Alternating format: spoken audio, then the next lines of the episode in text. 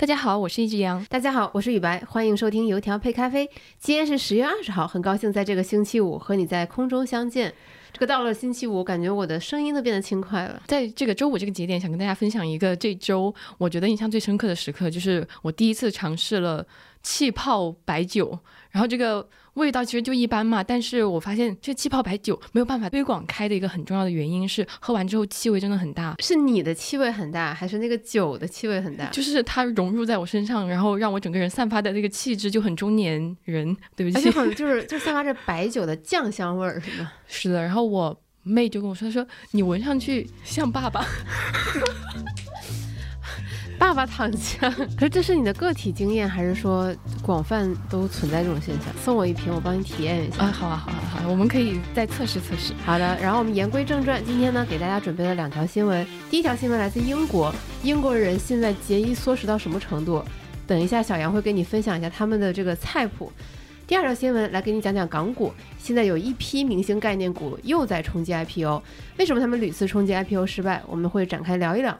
嗯，那我们首先来看第一条来自英国的这个新闻，就是发生了什么呢？就昨天我看到一位在英国的网友转发了一篇微博，然后内容就是 BBC 的这个美食专栏推出了让普通人更好的应对通胀的食谱，然后我。有去参考，就是写这些食谱的人他们的一些心得嘛，就是说你们在设计这些食谱的时候考虑到什么？我有被震撼到，就是他考虑的有三个方面，第一就是食材，他会在里面列出最便宜的调料和食材，而且他们会优先的考虑是政府这个救济粮食包里面的呃那些东西，然后还会考虑到说可能有一些人他们为了省电，然后根本就不用冰箱了，所以说就不会推荐冷冻豆子，即使冷冻豆子其实比罐头豆子要便。便宜一点，嗯，OK，对，然后还有就是刚刚我不是也跟大家说了，会考虑到节能吗？在这个烹饪的过程当中，他们也会考虑说怎样的烹饪方式最省钱、最省电，尽可能的避免用大功率的烤箱，然后教大家怎么。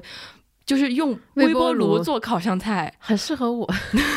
对，那玉白可以之后去对，下次可以给大家分享一下怎么用微波炉做出又嫩又好吃的鸡腿。嗯，对，然后还会教说，其实有一些菜你用空气炸锅做比烤箱更省电。然后还会介绍说，其实大家可以考虑买一个便宜的这种电饭煲，它可以同时做两件事情。你下面在煮着东西，你上面还可以蒸蒸菜。对，这就是很中式中国人的智慧，真的。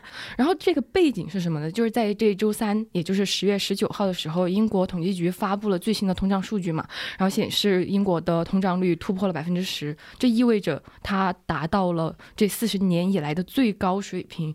就其实上个月我们已经提过两呃，包括。这个月吧，我们都已经提过英国的情况了。然后我觉得我之所以这么关注大洋彼岸他们的情况，是因为觉得这是我这么多年来第一次感觉就环球同此凉热，我没有感觉通胀这么凶猛过。就非常希望英国人民可以安稳的度过这一劫吧。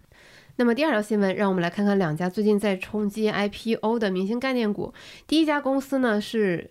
周杰伦概念股巨星传奇，不知道大家有没有听过这家公司？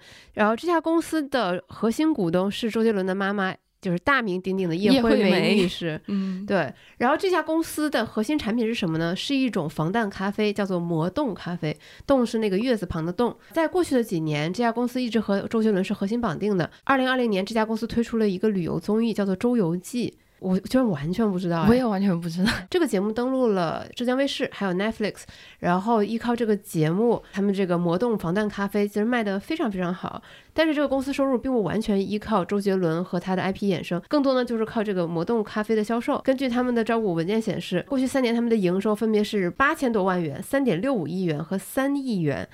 然后呢，今年上半年呢，这个收入同比减少到九千多万元，就是你感觉非常的飘忽。嗯，其实这个原因也很简单，就是电视剧不播的时候是不是就卖不出去？呃，对，差不多，就是因为那个综艺它是二零二零年的嘛，这个综艺的这个效应。减少之后，那么其实这个东西它就没有那么受欢迎了，而且但是它的营收并不完全靠周杰伦，他其实主要靠他庞大的分销系统。这也是为什么我们平时在一些正规渠道是看不到他的广告和营销，但是他可能在一些比如说朋友圈啊之类的地方会相对比较火。那他。在一年半内，这是第三次冲击 IPO。这家公司今年还联合了刘畊宏，就是那个抖音上非常火的刘畊宏，对，然后说让刘畊宏帮他们带货，然后还可以一起衍生出各种，比如说节目啊或者合作。呃，然后这个公司在招股书上还一直强调说，他这个 IP 运营团队其实完全独立于周杰伦的影响力之外，他们和这些明星取得合作，同时呢，他们的营管理和营运团队非常厉害，非常努力，所以呢，这个咖啡才能卖这么好。但是。就是很明显，资本市场对此还是非常打问号的。即便有了周杰伦、有刘畊宏，但是明星 IP 它还是有其局限性。嗯，那能保证这些明星 IP 一直长青吗？其实资本市场会打一个问号。那另外一家最近又在冲击 IPO。甚至是第五次冲击 IPO 的，就是鹿晗概念股，叫风华秋实。这个风华秋实是一家什么公司呢？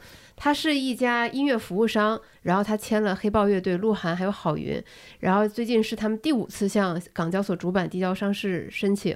然后这两家公司，其实我们看他们最大的特点就是都是和这些艺人深度绑定，然后都基本上还是属于娱乐行业。那对于资本市场来说，一方面像我们刚才说的。艺人 IP，其实你不知道他能长青多久。在过去一年，我们耳熟能详的塌方明星数不胜数，从吴亦凡到邓伦，再到李易峰。现在品牌和资本方听到流量两个字，再也不像以前笑脸相迎，反而是有一点心怀疑虑，甚至闻之色变的程度。所以说，现在这两家公司它确实冲击 IPO 会非常困难。呃，包括前段时间，仍然是在今年九月，王一博概念股已经通过了港交所的上市聆讯，但是在 IPO 之前还是按下了暂停键。当我们聚焦到巨星传奇它的核心产品这个魔动咖啡上，你会发现这个产品也会让人感到嗯有点担忧。首先呢，就是防弹咖啡。它其实是前几年炒得非常热的一个概念，防弹为什么叫防弹咖啡？它比喻的是你饮用后带来的那种高供身体的状态，就你喝完了以后，你感觉饱腹感很强，精力会比较好，因为它在里面其实会加椰子油，以及有些时候会加奶油，它这样的话其实能迅速的给你身体提供能量，嗯，呃，这就是他们的核心卖点。但是呢，这个魔动咖啡并不是他们自己公司研发的，它是和其他公司合作的。同时呢，他们取得这么高，刚才我们说前两年的甚至达到三亿的这个营业额，其实也是归功于他们非常庞大的这个分销系统。嗯，而且还有一点，我觉得像是这种带着所谓高功能的食品，它才会产生那种高的溢价嘛。嗯，所以它在在传统的渠道上面没有优势，要通过这样的方式进行销售。是我很关注这家公司 IPO 的新闻，也是因为我觉得它的产品，说实话。没有非常明确的核心竞争力，那同时又使用这样的营销推广方式，这会让我担心，会不会导致周董 晚节不保？呃，粉丝不要骂我，我只是说一下个人感受，尊重祝福吧。然后，尊重祝福。是的，对。那我们今天的一句话新闻就是比较特别嘛，它其实是一张图片，然后我和雨白看到的第一瞬间就是啊。好可爱，所以说我们会把它放在这个博客详情页，大家可以去看一下。嗯，那这就是我们今天的油条配咖啡。祝你周末快乐，享受这个秋天。我们下周一再见。